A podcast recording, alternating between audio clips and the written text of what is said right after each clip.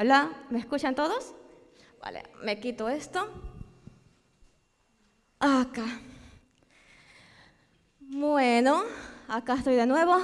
Muchísimas gracias por haber venido. Y mm, como pueden ver, es un clásico. ¿Quién ha escuchado sobre la palabra del sembrador? Levante su mano. Casi todos. casi que no voy a decir nada entonces. Vale. Y mm, personalmente, mm, esta parábola a mí me encanta porque habla sobre lo principal, que es dos cosas. Y ya lo vamos a ir viendo. Y, pero hay una pregunta que a mí me... Hay una pregunta que eh, a mí me surge o me surgía cuando eh, leía esta parábola por primera vez. Y es, claro, porque la parábola habla de una semilla y habla de, de tierras, de varios tipos de tierra. Entonces, me surge la pregunta, ¿cuándo es la tierra óptima? ¿Cuándo? Habla de una cierta tierra fértil. Ya vamos a ir viendo. A ver. Esta es una parábola que está en los tres evangelios em, sinópticos, los que sabemos son los evangelios, digamos, de enseñanzas doctrinales y, de la vida de Jesús, donde vemos ahí muy al paso a paso, el día a día, y las cosas así muy estructuradas. Y en los tres evangelios los vemos. Yo voy a coger eh, Lucas 8, 8, eh, del 4 al 8, porque es el más conciso. Ahora, ¿por qué parábolas? ¿Quién sabe qué es una parábola? ¿Quién sabe qué es una parábola? Una historia, muy bien, Maite. Son historias llenas de metáforas. A ver, metáforas, ¿qué son metáforas?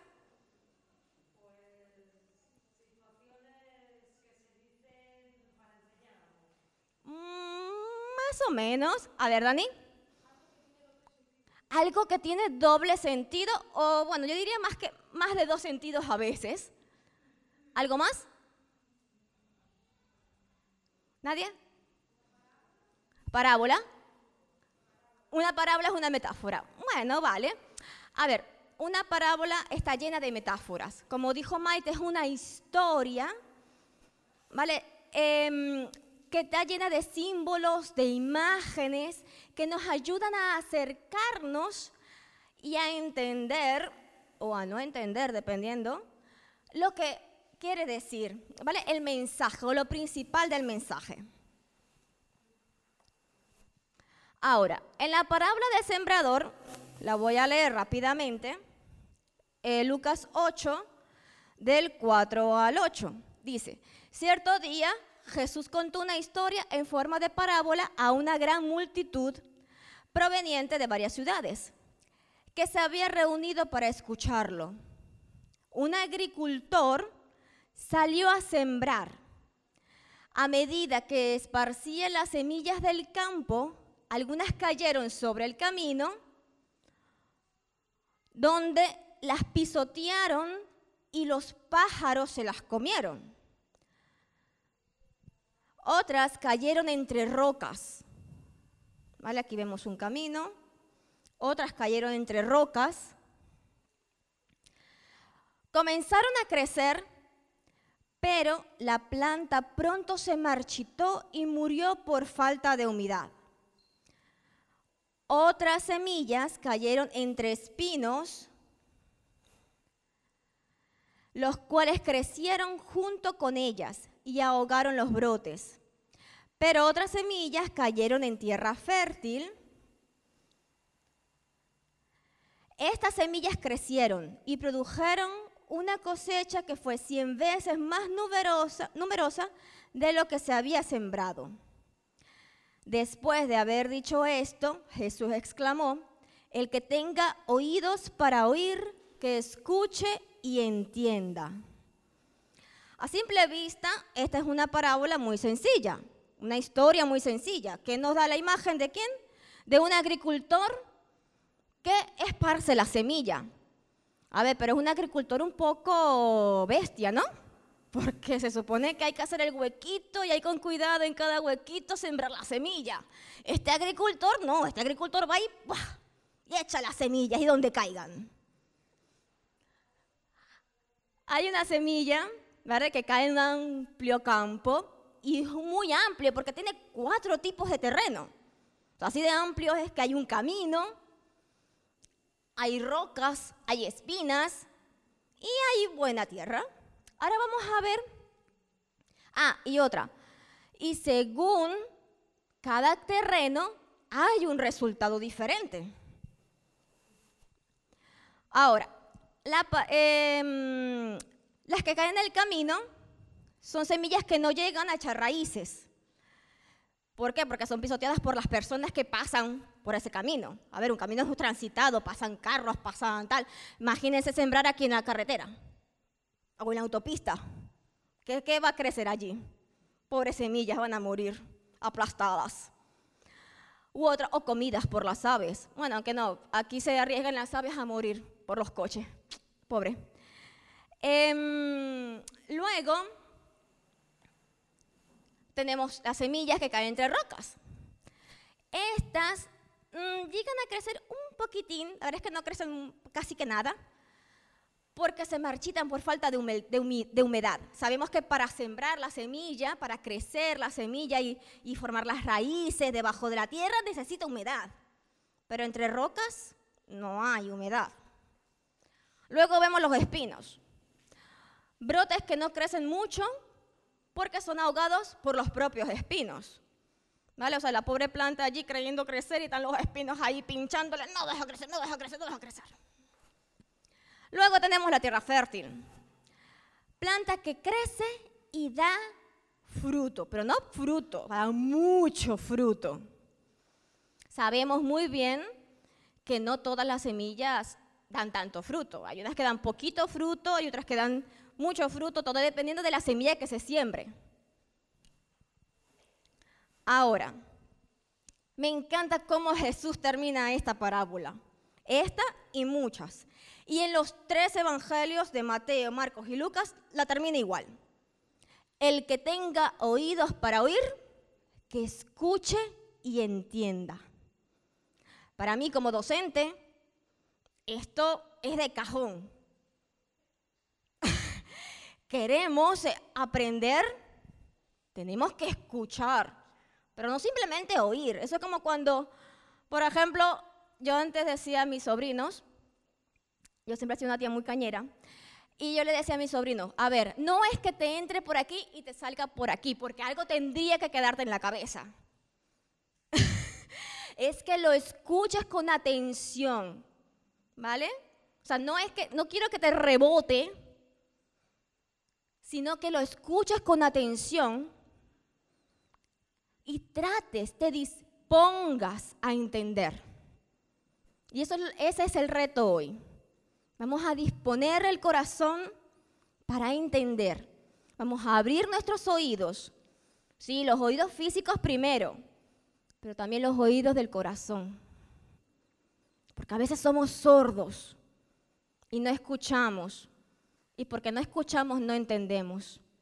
Y esto va más que todo para los adolescentes. Sí, para ustedes, que yo los amo. Y porque los amo, les meto caña. Proverbios 4:13 dice, retén el consejo, no lo dejes, guárdalo, porque eso es tu vida. Qué más hermoso que las enseñanzas de Jesús. ¿Qué mejor consejo que el que nos da Jesús? Vamos a atesorarlo. Ahora, ¿cómo Jesús? A ver, hay algo que tenía Jesús. Algunas de sus parábolas, no todas, las explicaba. ¿Pero a quién se las explicaba? ¿A las multitudes? No. ¿A quién? A los discípulos. ¿Y por qué los discípulos y no las multitudes? Eso es ¿Eso es favoritismo? No. Hay un libro que me encanta, que leí hace algún tiempo, que se llama Dios no tiene favoritos, tiene íntimos. Y precisamente eso eran los discípulos de Jesús, sus íntimos. Y ese es precisamente el llamado que tenemos todos y cada uno de los aquí presentes, a ser íntimos. Porque mientras nos mantengamos íntimos, vamos a poder entender, vamos a tener el privilegio que Dios nos desvele misterios que de ninguna otra manera pudiésemos comprender. Ahora, ¿cómo Jesús explica esta parábola? Y vemos en mismo Lucas 8, 11. Este es el significado de la parábola. La semilla es la palabra de Dios. La semilla es la palabra de Dios. Hay muchos tipos de semillas. Tenemos semillas para el Cádiz, tenemos semillas para el durazno, tenemos semillas para el plátano, tenemos muchos tipos de semillas. Pero esta en particular, la de la que está hablando esta parábola en específico, la semilla que el sembrador esparce por el campo, que uno pudiera pensar muy, muy a lo distraído, es la palabra de Dios. Y, a ver, no me pierdo, las semillas, en el versículo 12, las semillas que cayeron en el camino representan a los que oyen el mensaje, pero viene el diablo, se lo quita del corazón e impide que crean y sean salvos. Es decir, el resultado de la semilla depende no solamente del tipo de terreno, sino del que escucha de la suma, ¿vale? Es la semilla cae en esos oídos de esa persona que va por la vida sin atender nada, sin creer en nada, distraído con el móvil, con las series, me confieso culpable, a veces me distraigo con las series,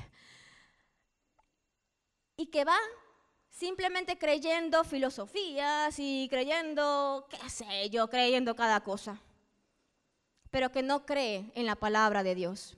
Y por lo tanto no es salvo. Es el diablo que nos distrae con muchísimas cosas para que no creamos, para que no atendamos la palabra y creamos. Ahora continúa en el verso 13. Las semillas sobre la tierra rocosa representan a los que oyen el mensaje y lo reciben con alegría, pero como no tienen raíces profundas, creen por un tiempo y luego se apartan cuando enfrentan la tentación. ¿Quiénes han creído o que han sido testigos de personas que han creído, pero que luego se han apartado? porque es que la vida es dura. Dios no nos ofrece un jardín de rosas y si nos los ofreciera el jardín de rosas, tengamos presente que las rosas traen espinas. Son espinas que pican y duro. Esas las espinas de las rosas, que son muy hermosas las rosas, pero es que las espinas son como picaduras de abeja, que hacen daño. Así es la vida. Dios nos ofrece, mejor dicho, Dios nos asegura que vamos a tener aflicciones, pero también nos asegura que Él va a estar con nosotros en ese camino y que nos va a dar una paz que sobrepasa todo entendimiento. ¿Por qué? Porque ¿cómo es posible que una madre que pierde a su hijo, por supuesto que va a tener su tiempo de luto, pero luego se va a reconciliar con ese hecho triste y lo va a vivir, pero que no va a perder el gozo. Y eso yo lo veo en mi madre. Y cada día le doy gracias a Dios por ese gozo que le pone a mi madre. ¿Cómo es posible que en medio de no tener trabajo, pero íbamos creyendo, no hay trabajo que lo remuneren, pero hay mucho trabajo en la iglesia. Vamos a trabajar. Vamos a primero el reino de Dios y su justicia y lo demás es añadido. Vamos a creer en eso. En la vida hay aflicciones, hay pruebas, hay enfermedades. eso no quiere decir que Dios no nos quiera. Simplemente quiere decir que es la vida que estamos vivos. Los sufrimientos, los sufrimientos tienen enseñanzas que los momentos de mayor placer no los tienen.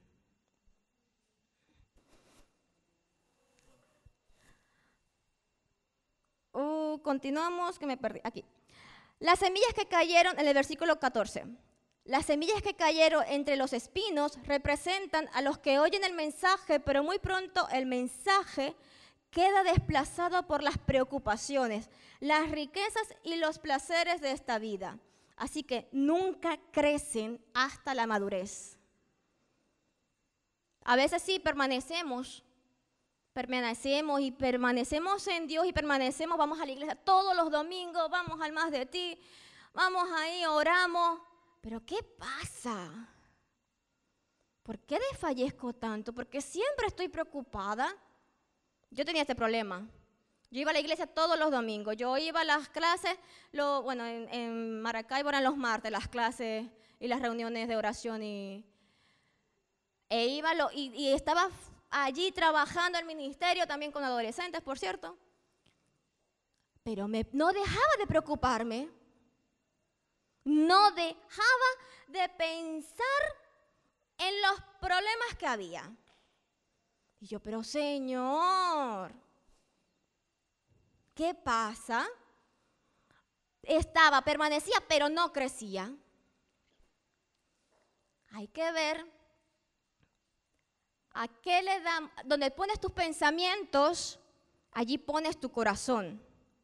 Y donde pones tu corazón, pones tu vida. Eso que tú le das prioridad aquí, le das prioridad aquí. ¿En qué nos estamos enfocando? ¿En qué nos enfocamos? Y yo trabajo fuertemente con hasta, hasta no hace mucho, hasta no hace mucho. Pero si soy franca. El crecimiento mío fue lento, porque hasta no hace mucho yo no dejaba de preocuparme y de pelear y de batallar. Y ay, Señor, no me quiero preocupar más. Quiero tu paz, quiero tu gozo. Porque entendí que donde está tu pensamiento, está tu corazón, y donde está tu corazón, está tu vida. Y cuando, cuando nos enfocamos en la palabra de Dios, no es porque estamos no nos enfocamos en la palabra de Dios para evadirnos de la realidad. No, no, no, no, no. Nos enfocamos en la palabra de Dios para batallar esa realidad. Y para salir victoriosos, porque su palabra dice que somos victoriosos.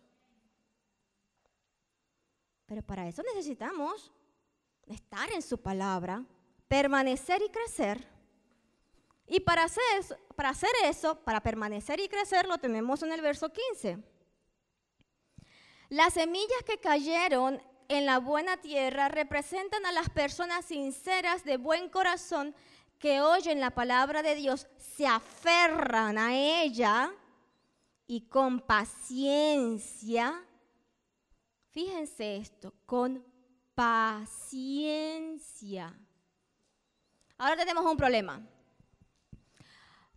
Tenemos Amazon que nos hace, que damos un clic, hacemos la compra nos las trae a casa en dos o tres días como mucho. Tenemos Mercadona, Eroski, no es que le hago publicidad, pero es que están. que hacemos la compra del mes y nos la llevan a casa. ¿Mm? ¿Qué hay que esforzarse allí? No mucho, ¿verdad? Y más si como mi madre y yo vivimos un piso de, cuatro pisos, perdón, eh, un piso cuatro sin ascensor, más todavía, ¿no? Bueno, para eso están las comodidades. Lo malo es cuando nos acostumbramos a estar siempre cómodos. Cuando queremos los resultados así. Dios no es el genio de la lámpara de Aladino. Dios es más que eso. Y lo principal que quiere Dios es que le entreguemos nuestra vida a Él, pero que también nos esforcemos. Porque sí, ciertamente, a los israelitas, cuando estaban en el desierto, les cayó maná del cielo y aún así se quejaron. Y por eso les, les serpientes. Dios es un Dios que nos disciplina. Y cada prueba es una muestra de su amor para que con paciencia cultivemos nuestra vida. Y cultivemos esa palabra que Él siembra en nosotros cada día para, como dice en el verso 15, con paciencia producir una enorme cosecha. Yo creo firmemente que aquí cada uno de nosotros está cosechando, está cultivando, está cultivando la semilla de la palabra de Dios y vamos a hacer plantas que den mucho fruto Ahora, esta es la pregunta que hoy y el reto de hoy. ¿Quién quiere ser tierra fértil? Bueno, solo dos, tres, cuatro, cinco. A ver, hombre, que para eso estamos acá. No estamos siempre para que se aburran allí. Estamos para aprender. ¿Quién quiere ser tierra fértil? Así es. Dios no hace ni dice las cosas porque sí. Hay una enseñanza, una enseñanza muy profunda y una enseñanza muy simple, que a veces la queremos hacer más complicada lo que es. Y mm, me encanta cómo utiliza las parábolas con esas imágenes de ese sembrador, de esa semilla y de esa tierra. Y de los obstáculos que podemos tener, empezando por nuestra propia disposición, pero que también nos da las herramientas para tener el resultado que Él quiere que tengamos, que al final es tener vida en abundancia. Parece, eso representa el fruto. Y mm, lo voy a comentar ahora porque igual más adelante se me va me encanta cuando dice allí que la tierra que no se riega constantemente se convierte en hidrofóbica. Eso está como cuando dejamos por un tiempo de leer la palabra de Dios, de pasar tiempo con Dios, y cuando lo vamos, volvemos a hacer igual como que nos cuesta, ¿verdad? Yo por mi parte, yo he comenzado muchísimos retos de oración, de ayuno, y, es que me comprometo, Señor, voy a hacer el devocional, me paro a las 6 de la mañana a hacer el devocional. Me dura un día o dos el empuje, ya después me, cuesta. Y no es que deje de orar, pero es que el, el, pararme a las 6 de la mañana me cuesta, me gusta mucho dormir. El ayunar también me cuesta. ¿Cómo me ha costado este ayuno? Es que me gusta comer. Pero si no lo hago, mi tierra, mi corazón, mi mente, mi yo, me convierto en hidrofóbica. Ya cuando Dios quiera enseñarme algo, va a costar más. Por eso es muy importante mantenernos, permanecer. Ahora vamos. Me llamó mucho la atención cuando estaba viendo el video y bueno, y otros artículos sobre cultivar la tierra y tal, porque yo la verdad es que de sembrar no sé nada. Yo soy, no es que sea este, como los chavales de ahora, pero igual, no sé si se está bien el término, soy millennial, no sé cómo es la cosa, si es que son los nacidos o los... Bueno, total, que soy muy del móvil, soy muy de la televisión, soy muy de las cosas que del supermercado.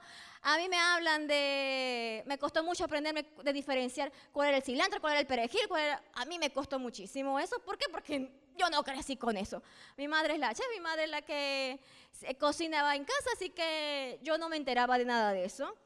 A ella sí, que su, mi, mi abuela, ella sí cultivaba, sí sembraba e incluso criaba y este, a su propio, las gallinas, los pollos, los pavos, bueno, en fin, era otro sistema de vida. Yo no tuve nada que ver en eso.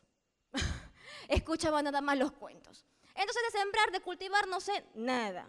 Y me tocó aprender, me tocó buscar. Y me llamó mucha atención lo del compost.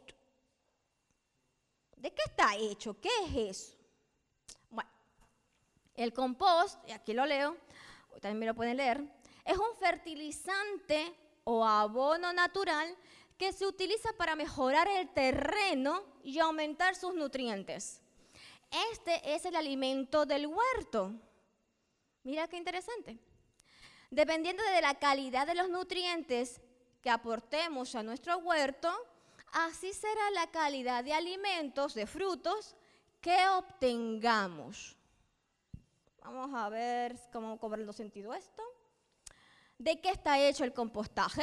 El compostaje viene del latín compositus, que significa poner junto. Ahora, ¿poner junto qué? Restos orgánicos. Yo quedé, ¿ah? ¿Cómo, ¿Cómo es eso? A ver, me lo imaginaba, porque bueno, igual cuando decían este, la, de eso que nos comemos la manzana y lo que queda, no, no, échalo en la tierra, que eso, eso es abono. Yo, bueno, vale, yo lo he hecho, pero a mí me, no sé qué. Y, y cuando Dios utiliza esa frase de tierra fértil y me dicen que el fertilizante son desechos orgánicos, son cosas muertas.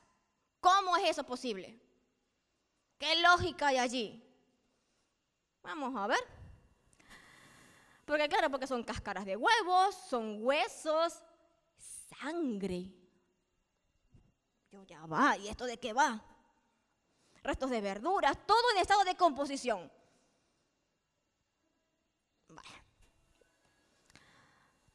Muy bien.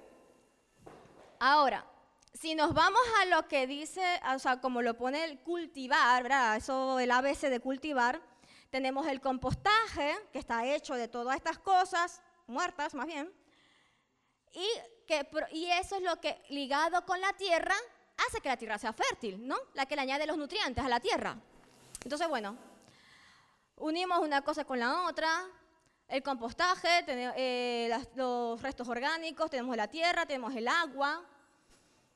Y hubo una parte de un artículo que leí que las lombrices yo soy asquerosa con los gusanos. Pero que las lombrices ayudan a descomponer los restos orgánicos.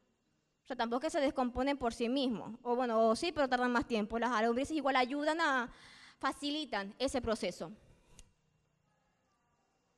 ¿Cómo traducimos esto? Muy bien.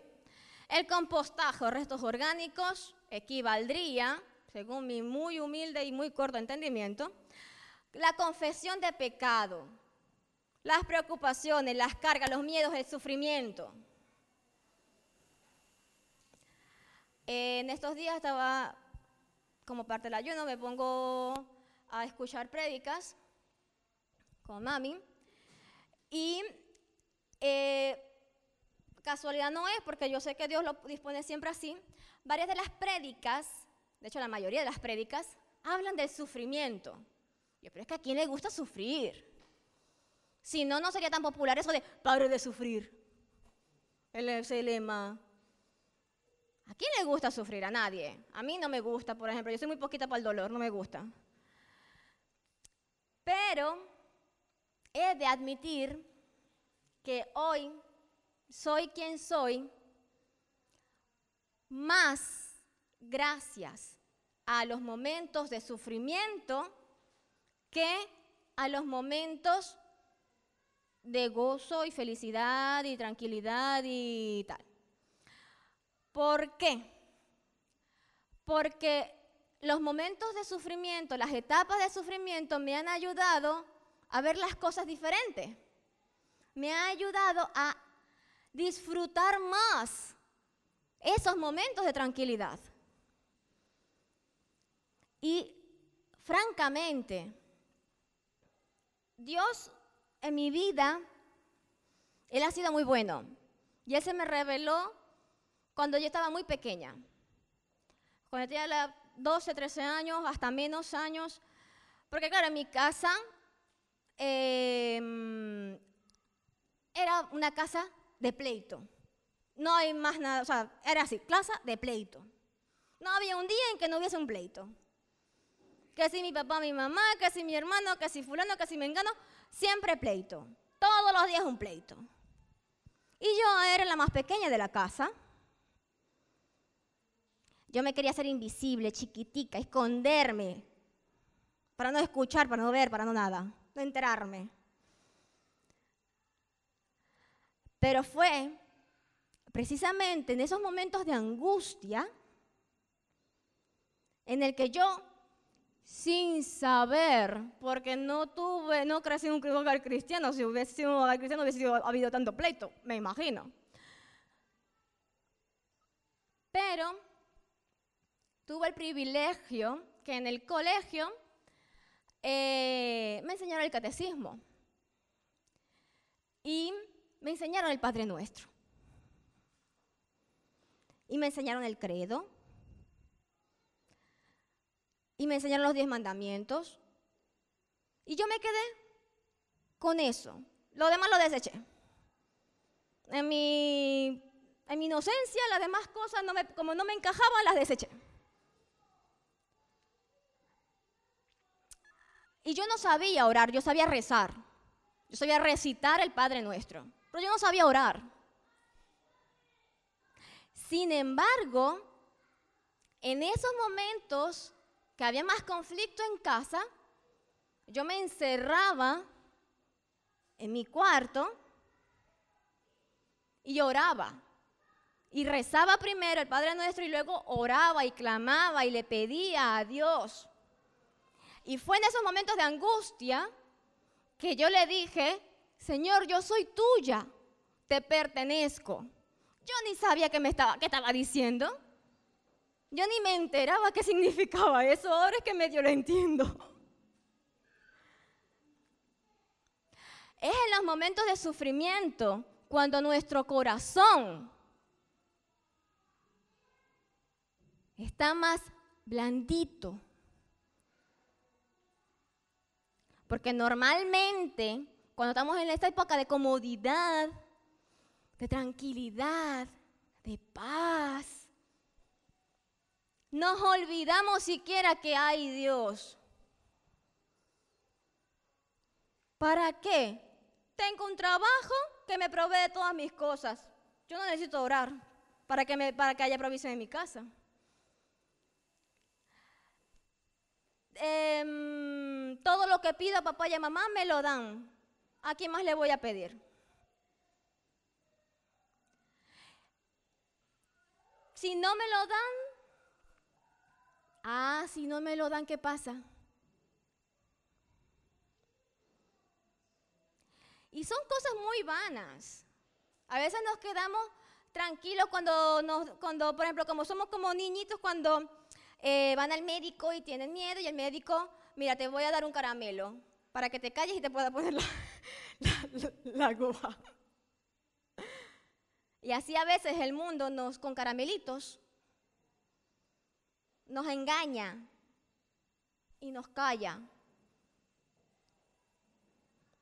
Y es en los momentos de angustia, es cuando sentimos el dolor del pinchazo de la aguja, que decimos, ay Señor, no quiero.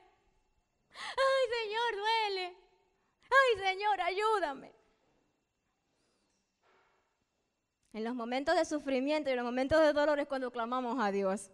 ¿Es o no es? Así somos. Pero eso no es malo. ¿En qué sentido? En que sepamos aprovechar. Porque yo no quiero estar sufriendo todo el rato. Por mi parte, no.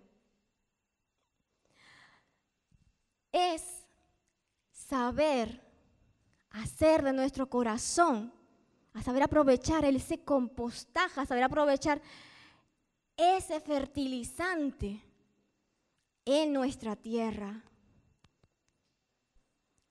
en nuestros pensamientos, en nuestros sentimientos, en nuestra voluntad. Es entregarle, aprovechar esos momentos para entregarle a Dios nuestra voluntad. Y que eso se haga un ejercicio diario.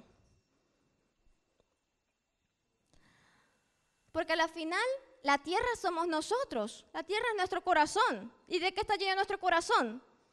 De nuestras emociones, de nuestros sentimientos, de nuestros pensamientos, Ahí está la voluntad de decidir qué me he visto hoy. A mí quise me quise vestir de rojo para igual resaltar un poquito más.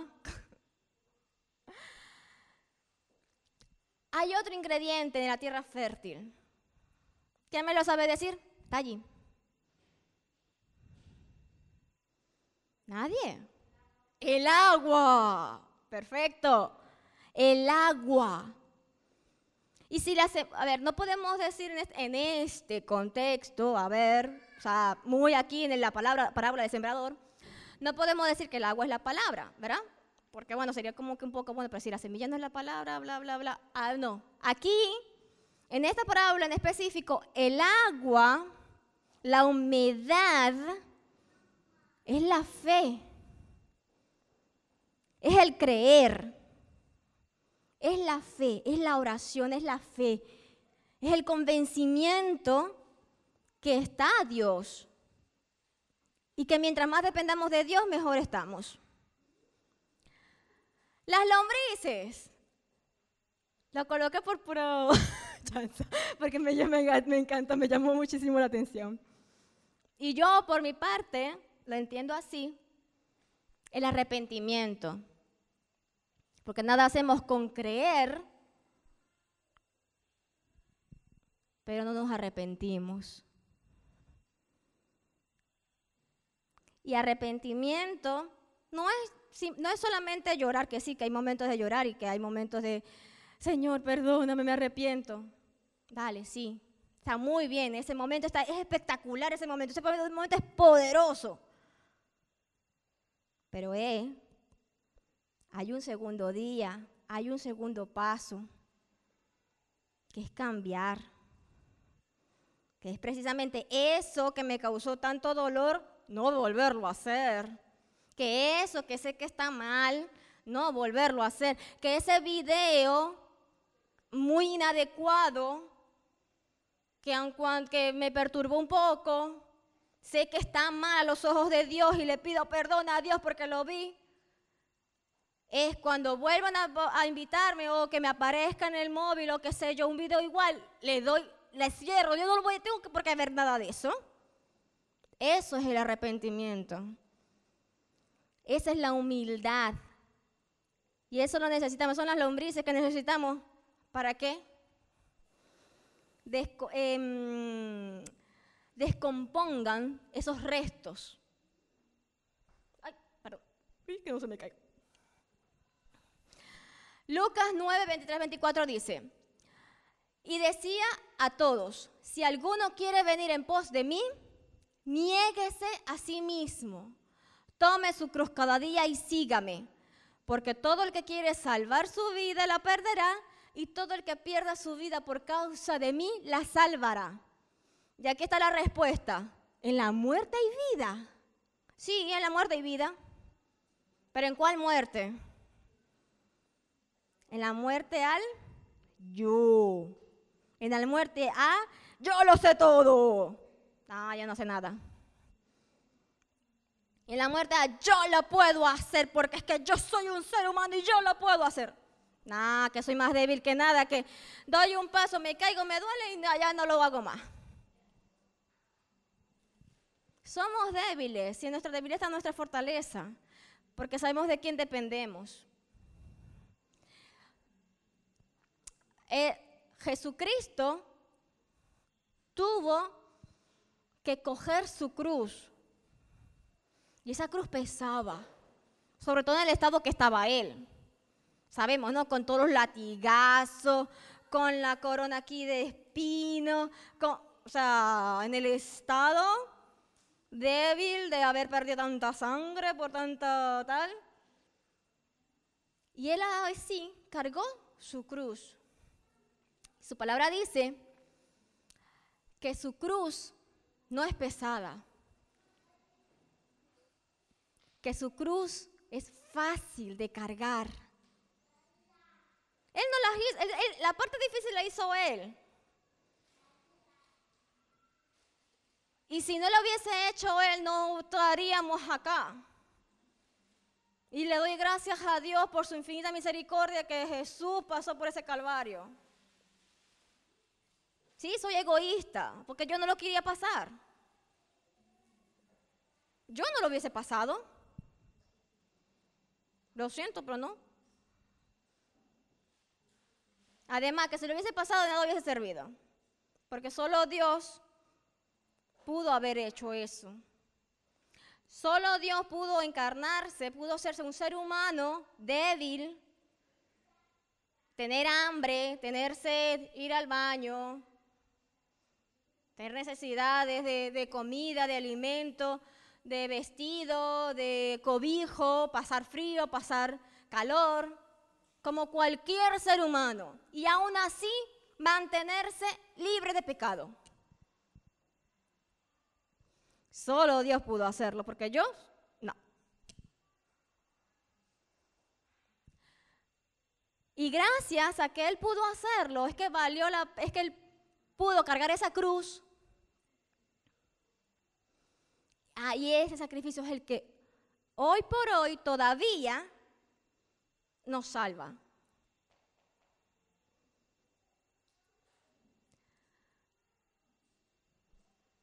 El que quiera venir en pos de mí, niéguese a sí mismo. Tome su cruz cada día. No es una vez a la semana, no es una vez al mes, no es de domingo a domingo, es cada día. Todos los días. Es cada día tomar la decisión de a quién voy a seguir hoy. A este youtuber que habla tonterías o a Jesús. ¿A quién voy a imitar hoy? Porque todo el que quiera salvar su vida la perderá, y todo el que pierda su vida por causa de mí la salvará. Muriendo al yo, tenemos vida. Somos tierra fértil cuando morimos a lo malo, aunque parezca cómodo y placentero. Yo siempre he dicho esto, que el diablo es muy bonito, es hermoso, es súper atractivo. Porque si no fuese así, si realmente fuese alguna cosa fea de esa con cacho, un monstruo y demás, ¿quién va a querer ir con él?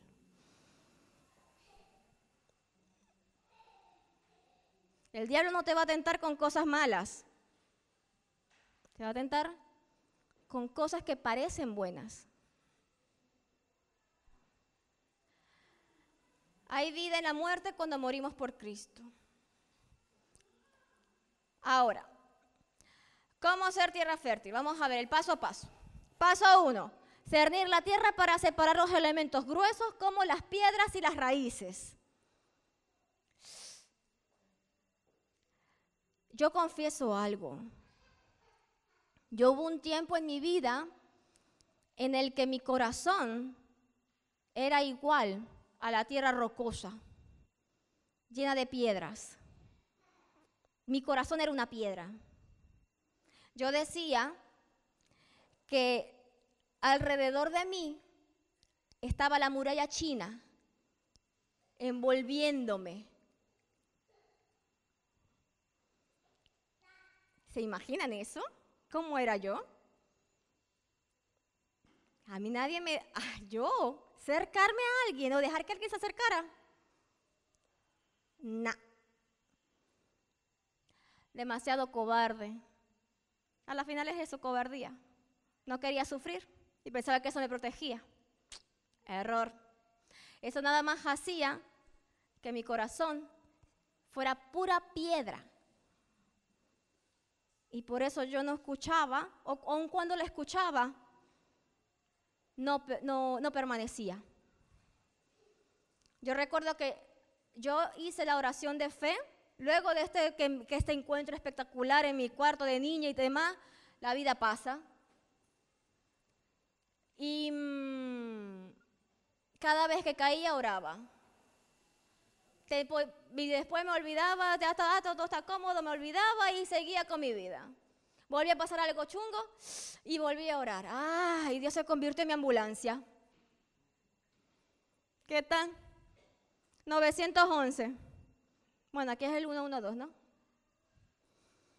Mi número de emergencia, Cristo. Ah, muy bonito. Pero no permanecía, porque tenía demasiado orgullo en mi corazón para entender que lo necesitaba. Y lo necesitaba no solamente en ese momento, sino todo el tiempo. Las piedras son el orgullo y la soberbia, es creer que nosotros sabemos algo. Nosotros no sabemos nada. Las raíces, la falta de perdón, la amargura. ¡Guau! ¿Cuántas raíces de amargura había en mi, corazón?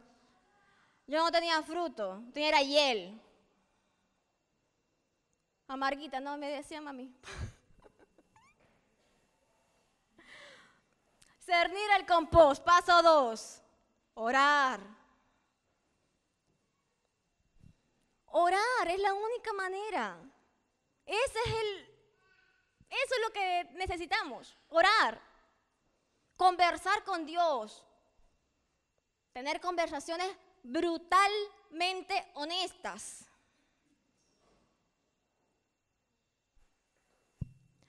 Paso 3, unir la tierra y el compost y regar con agua hasta que esté bien húmeda.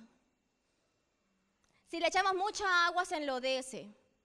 Si le echamos muy poca agua está muy seca. Creer es confiar en Dios, que Él no llega ni muy pronto ni muy tarde. Que Él nos provee cada día. ¿Cómo? Yo a veces ni sé. Es que a veces ni sé, porque es que yo todavía no me explico cómo es que yo estuve, mi madre y yo estuvimos por seis meses viviendo con 100 euros al, mes. Ese era nuestro ingreso. O sea, y todavía no me lo explico. Dios provee, Dios multiplica. Esa es nuestra, allí es que está nuestra confianza. ¿Cómo es que? ¿Ya, eh, ya ve, Dios provee. Mantengamos la tierra húmeda. Tierra lista para recibir la, la, semilla. La semilla es la palabra de Dios. Y sí, la tenemos cada domingo, la tenemos cada viernes, la tenemos en YouTube porque hay muchos buenos predicadores, hay prédicas, enseñanzas, pero también la tenemos aquí. Y esta es la mejor. Que no la entiendo. Bueno, a veces una que otra cosa. Particularmente me gusta esta versión, nueva traducción viviente. La Reina Valera me... muchos términos que no entiendo. Esta, se mastica mejor.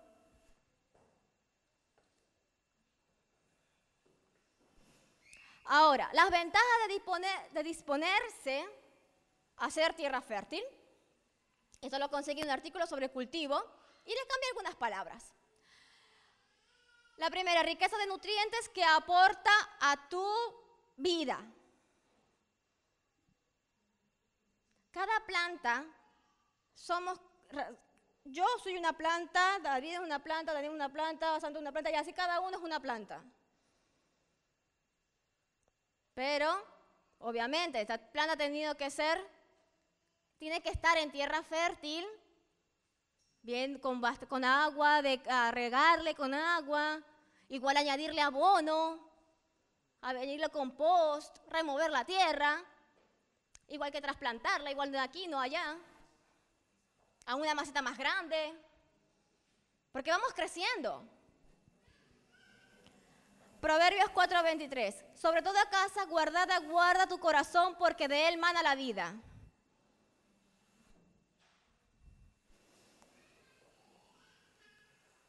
El orar, el disponernos, porque eso es lo mejor, o sea, esa es la, la partícula que hace la diferencia. ¿Qué tan dispuesto estás a ser tierra fértil? Añade riquezas de nutrientes a tu vida. Retención de fe en el terreno donde se deposita. Romanos 10, 17. Así que la fe es por el oír y el oír por la palabra de Dios.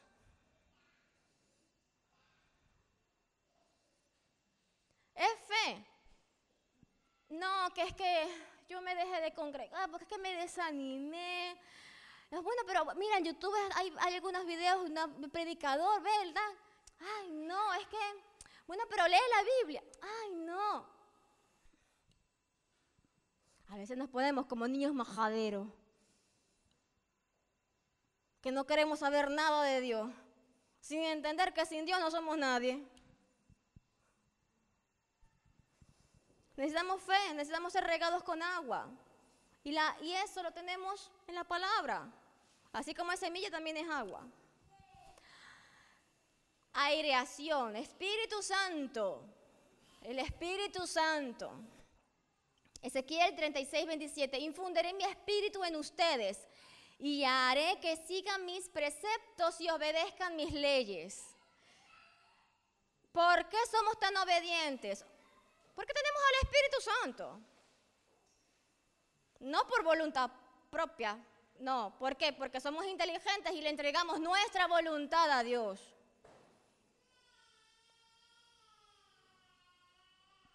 ¿Quién es inteligente aquí? Todos somos inteligentes. Aquí no hay ninguno que se quede.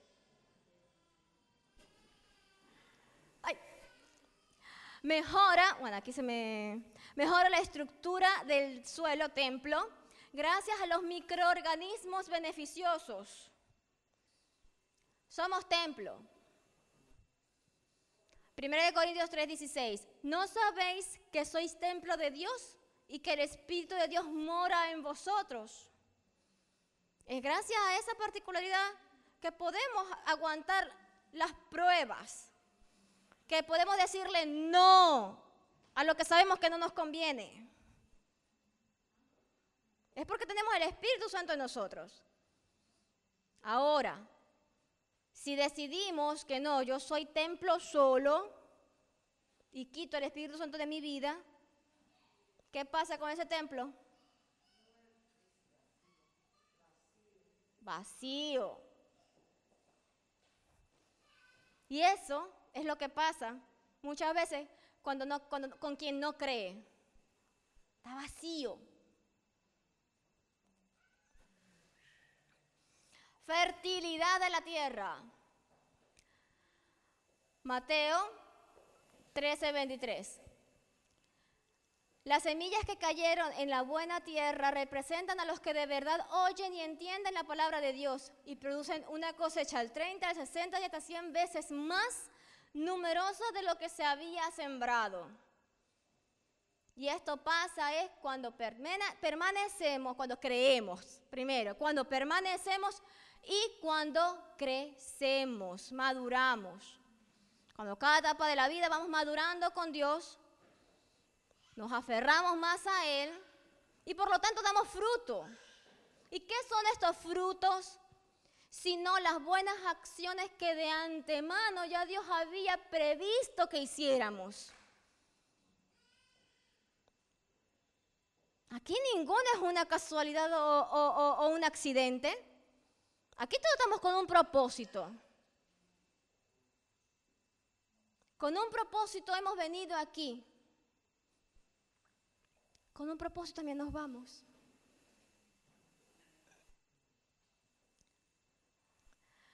Resistencia de las plantas, tuyo, a la tentación ni a las pruebas.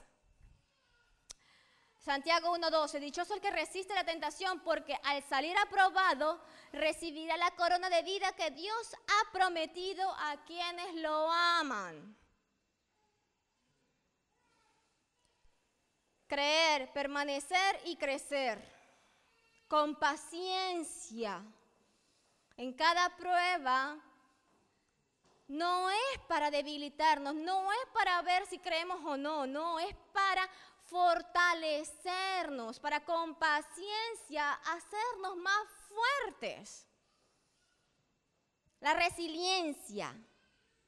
La resiliencia es un término que a mí me encanta, porque habla de una persona que aún en las situaciones difíciles de su vida no pierde su esencia y no sale derrotada, al contrario, sale fortalecida. ¿Quiénes han pasado enfermedad acá? ¿Quiénes han pasado enfermedad? Todos hemos pasado alguna enfermedad, ¿no? Ahora, porque te enfermaste, déjate de creer. No, ¿verdad? Al contrario. Y después cuando superaste esa enfermedad, ¿cómo te sentiste? Mejor más fortalecida, porque somos cada uno de nosotros. Somos plantas plantadas en, somos plantas plantadas en tierra fértil. Somos tierra fértil. Y eso necesitamos creerlo. También necesitamos cultivarnos.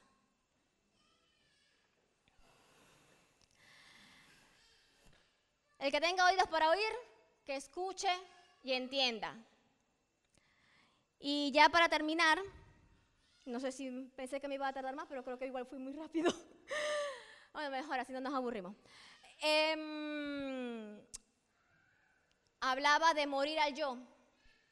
Hablaba de mm, el propósito. Hablaba de frutos. Em, como Gema igual venía diciendo, dando tal, algunos ya lo saben, Em, pero convencidas, porque así nos lo ha mostrado Dios. Em, y al principio fue para mí un morir yo. Dios ha dispuesto que nos vayamos, mi madre y yo. Esta es la última vez que voy a estar aquí en este púlpito. Eh, he muerto yo, ¿por qué? Porque yo pensaba y me preguntaban a, a, enero, en el principio de enero me preguntaban si yo tenía aquí proyección, si yo me veía aquí acá cinco años. Es más, yo tenía planes de aquí a cinco años, aquí. Y de un día para otro justamente fue el lunes luego que me, que me tocó predicar, que los pastores estaban em, por lo del COVID, estaban en casa. Y yo estaba muy segura que aquí iba a permanecer, no por un corto tiempo, sino por mucho tiempo. Y Dios me cambia el corazón de una manera tan drástica que ni madre, ni, mi madre ni yo misma me lo creía. Que igual era tiempo de ir a Estados Unidos a reunirnos con mi familia allá. Y yo no quería. Para mí fue un morir, porque yo no quería. Al poco me tocó cita para renovar el permiso de residencia y trabajo. Y Dios me ponía, te voy a dar señal, te van a negar. Yo, pero Señor, yo no quiero, a ver, yo pensaba, no, esos pensamientos, sácalos de mí, que yo no quiero pensar en negativo, quiero pensar en positivo, que así me van a, renovar. Me entregaron los papeles tal cual los llevé. Y la razón por la que no me lo recibieron, no, tu renovación no está aquí grabada. Pero si yo tenía cita,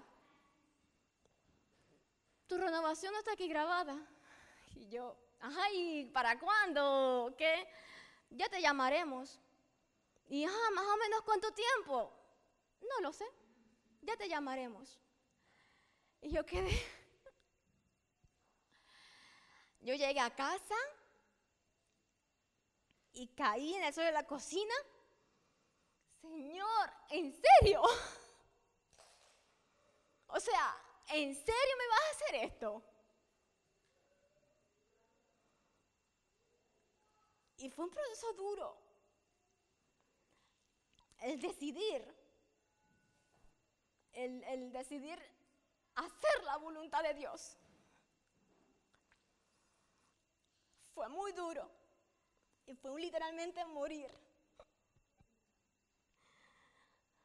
Porque aunque venía con dificultades para encontrar trabajo, aquí yo tengo una familia. Aquí tengo un trabajo mucho más importante que cualquiera que me podía ser remunerado. Y Dios me hizo renunciar a eso. A mi vida aquí. A mis proyectos aquí. Y sí, me dolió hoy todavía. Pero también entiendo, también entiendo que es la voluntad de Dios, que Él me está pidiendo morir para darme vida. ¿Por qué? porque sus caminos son perfectos. ¿Por qué? Porque Él ve el panorama completo. Yo solamente veo de aquí a allá, aquella pared y lo que hay en medio, más nada. Yo no veo más allá, Él sí. Y Él es quien me guía. Él es quien nos guía a mami y a mí. Y por eso, y en ese convencimiento, no pedaleé mucho, solamente ese día, esa tarde. Y ya el siguiente día, bueno Señor, si es tu voluntad, ya está. Me conviene hacer tu voluntad. Y porque me conviene hacer tu voluntad, me voy.